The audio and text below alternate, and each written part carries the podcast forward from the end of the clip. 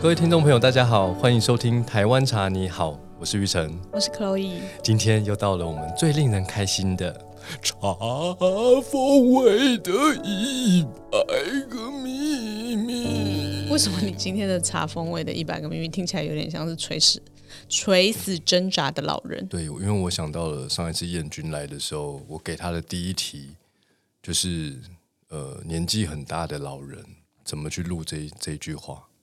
对，因为我们今天要讲一款我以为你今天会是清新开朗的，搭配你今天的服饰都有一点嗯、呃明亮的太阳的感觉，这 样茶风味的一百个秘密。也没那么俏皮啦。但是就是今天要来介绍一款新的茶，哎，应该说金盛宇会即将会推出的茶品。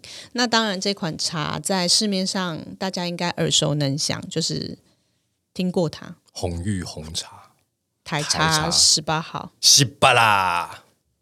就是英文就叫做 Ruby Black Tea。哦，是吗？对啊，它就叫 Ruby Black。哇，你英文好好哦，嗯，谢谢你。什么时候弄颗 Ruby 来戴戴？真的。这个台茶十八号啊，一般市面上就是称呼它为红玉。它呢是缅甸的大叶种 B 七二九为母株，是妈妈？对，不是那个 m a l a p i g 哦。靠，快点！然后跟台湾的野生山茶 B 六零七为腹珠，不是你的心血付诸流水的那个付诸哦。总之就是他们是嫁接而成的啦。对，然后呢是台湾农委会的茶叶改良场鱼池分所培育出来的。对，红玉红茶其实也是最著名的产地，就是在鱼池乡，对，你知道这个茶是哪一年发表的吗？一九八一吧？不是，金萱才是一九八一，哦哦，我记错了一，九八一是我的出生年。我知道，我也是这样乱猜的。对对对，然后在我成年的那个时候，十八岁的时候，一九九九，对我十八岁的时候，红玉就问世了。哦，那它还算红蛮久的耶，因为你毕竟也有一点年龄啦，所以你说红玉红玉红很久吗？对啊，就是蛮多人都熟，就是知道这款茶，台茶十八号啊，红玉红茶，这个是蛮算蛮多人知道的吧？还是我我就是被封闭在茶的世界里？没有没有没有，其实红玉红茶应该说一九九九年发表之后，呃，也是九二一地震之后才才广为众知。广为种植的。哦，九二一是两千，我不知道，没有啊，我是921听当地的茶茶农说的。九一好像是一九九九还是两千年啊？就那个时候啊，哦，对啊，对对对，就是我高中的时候，突暴露年龄，就是高中的时候，暴露了年龄。高三那一年，那你现在几岁？四十二啊，听不出来耶。声音是最好是听得出来对的。啊，因为嗯我现在带这个麦克风，觉得你就你你的声音就像十八岁这样黄莺出谷。没有人十八岁黄莺出谷这件事情，你看，你问燕君就知道，那配音员们就是有很多配小孩子声音的，就是配音前辈，其实年年纪都蛮长的。允许你今天都用五岁的孩子的声音，我没办法， 我可以，我知道你可以。我可以。总之，红玉红茶就是在九一地震之后，在鱼池乡的这个区域广为种植。对，因为它也是鱼池分所培育出来的嘛，嗯，那所以那就附近的推茶广农啊。就很多人就开始种植它。那那里的气候也非常适合种植红玉红茶，它栽培出来的这个红茶风味是蛮不错的。这个茶其实最有个性的味道是它有一个肉桂香和薄荷香。我本人就是，如果你以香料来说，我本人是不喜欢肉桂的。就是你去每次去点 cappuccino 的时候，他就问你要不要肉桂粉，或者是有一些苹果派就会有肉桂，肉我不桂的喜英欢。文怎么讲？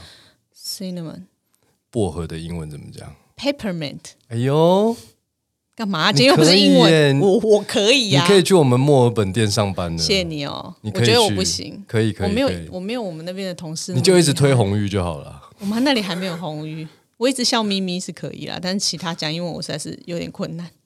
Peppermint tea, good good，他会以为是薄荷茶，拜拜，什么？买啊！反正就是红玉红茶，它有非常明显的香气是，呃有一个香料味，就是肉桂，另外一个就是会有一个薄荷的气味。我以前常跟朋友开玩笑，就因为我还不是业者的时候，我第一次喝到这款茶，我的心情就是：你现在喝一口红茶，然然后呢，你舌头先抹上那个面苏力达姆，想象就是那个感觉。对，就是如果说薄荷味比较强烈、特别显著的红玉的话，它的确喝完就是有一种你刚好不小心擦了薄荷口味的护唇膏，对然后再喝茶那种感觉，那个薄荷感是蛮明显的。对。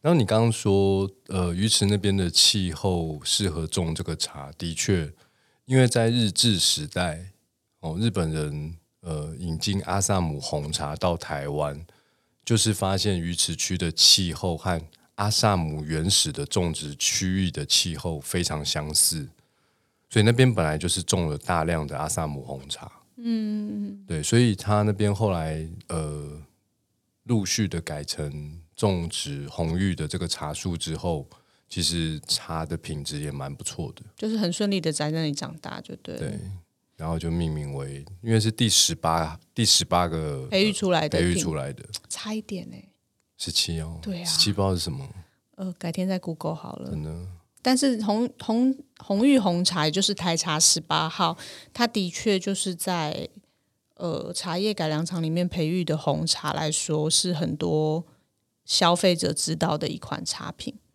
对。然后呃，虽然我们大家应该都知道，就是说，如果说呃，听众朋友你长期有收听《台湾茶你好》的话，你现在应该对于茶的这个有一个基本认知，就是说这种发酵度比较高的茶，它必须选用夏天的茶制作。会品质会更好。对，品质会比较好。那如果是呃轻发酵的，例如高山茶、呃春茶或冬茶会比较适合。哦我相信，如果这一百多集你都有听个一半，听个一半的话就知道，了应该对我几乎在每一集大概都会提到类似的茶的一个知识。但是呢，这个红玉其实蛮有趣的哦，就是说，呃，我们讲是当然是夏茶品质最好，但是其实它在不同季节哦，如果你把这个茶采收了，还是去做成红茶，它的这个香气呢，会不太一嗯会不样。太一样。嗯，我们刚刚讲这个薄荷香，就是面素里达姆啊，它就是最标准的就是夏茶。嗯，那如果说要让这个肉桂香比较明显一点呢，就是用秋茶。哦，这样子对，那如果说春天跟冬天硬是要做这个红茶，也不是不行，它会有一个青苹果香。就那是如果果水果味道。对对，春或冬，那我们这次然后春茶还会多一个橙花香。哦，对，但是我我必须要这样讲哦，这个是因为我去科普了这个茶的品种，它的一个介绍。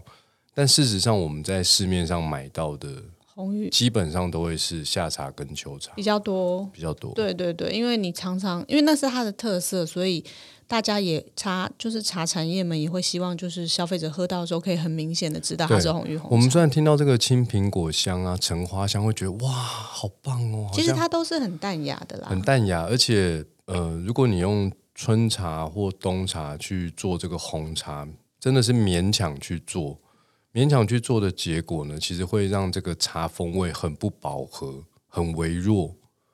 所以其实大部分做红茶的这个季节还是在夏夏茶天跟秋天，对，有夏茶有暑茶，哦，暑茶过了就变成秋天这样子。是那我们今年呃十四年来总算推出了红红玉玉红红茶茶，对，因为以前我喝到的红玉红茶，我觉得那个薄荷感都太强烈。不是很平衡的感觉。对，它虽然是一个你一喝就觉得哦，个这人个特色很这强个啦，跟我平常喝到的红茶是不一样，对会有那个个人感特觉。色可是你说它很值得品尝吗？我倒是觉得我们原来的高山小叶种红茶喝起来其实更平衡。就细致度比较高。对，那呃，陆陆续续也是一直有在接触红玉这个品相，诶，慢慢的有找到呃薄荷感，它已经变成一个点缀的，哦，这样子回头去听令赏刚刚前面讲的青苹果或是橙花香气，我我倒觉得我们这一次推出的这款红玉红茶，它整体的风味是在呃薄荷、肉桂跟所谓的花果这个香气对是比较平衡对，的。它是一款不会这么像面速力达姆涂在舌头上去喝红茶。哦，以前我其实说实话我不喜欢，所以也就是金圣宇这么多年来没有去正式推出红玉红茶的原因。对，但是现在呢，我们有找到了各种层次的风味比较平衡的，所以这是一款非常值得喝的红玉红茶。对，我也这么觉得，就是它喝起来的确是，呃，跟我们原本小一种红茶爱好者的差异是，它在一样是颇为细致的茶香里面带着一点点薄荷跟肉桂的香气，对，总算不是面素利达姆了，就太真的太抢是戏了真的是 peppermint 啊啦。就是太抢戏了。我们找到的这一款算是平衡度很好的一款红玉红茶，但我觉得红玉红茶其实还有一个还有一个蛮适合在夏天里面饮品饮的，就是它其实做成冷泡茶去喝，我觉得反而会让它那个清凉感是更明显，是蛮适合作为冷泡茶来饮用的。就是凉上加凉。对啊，尤其现在天气变热你了，知道大杨家宗纬有一首歌就叫做《凉凉》吗？我不知道，我不太会唱啊，没关系，你不要唱。凉凉。总之，红玉红茶其实蛮适合做冷泡茶，在这个炎炎夏日里面，就是可以带给大家带来一股清凉的感觉。对，然后我们呃会先推出散茶叶，对，然后呢，在几个月之后会再推出光之茶的茶包。当然在我们的门市也可以品尝到手冲的热茶或是对，我冰们已茶。经迫不及待先推出这个散茶叶了。对，然后光之茶的袋子正在制作中。是不用讲的那么细微啦，但是就是说，呃，你可以买到散茶叶回去自己，不管你是要做冷泡茶、要热泡，或者是到我们的门市来品尝我们同事为你手冲的紫砂壶手冲冰茶或是热茶。嗯好，欢迎大家品尝这款风味非常平衡的红玉红茶。以上就是今天的节目，我是玉腾。我是 Chloe，大家大家拜拜拜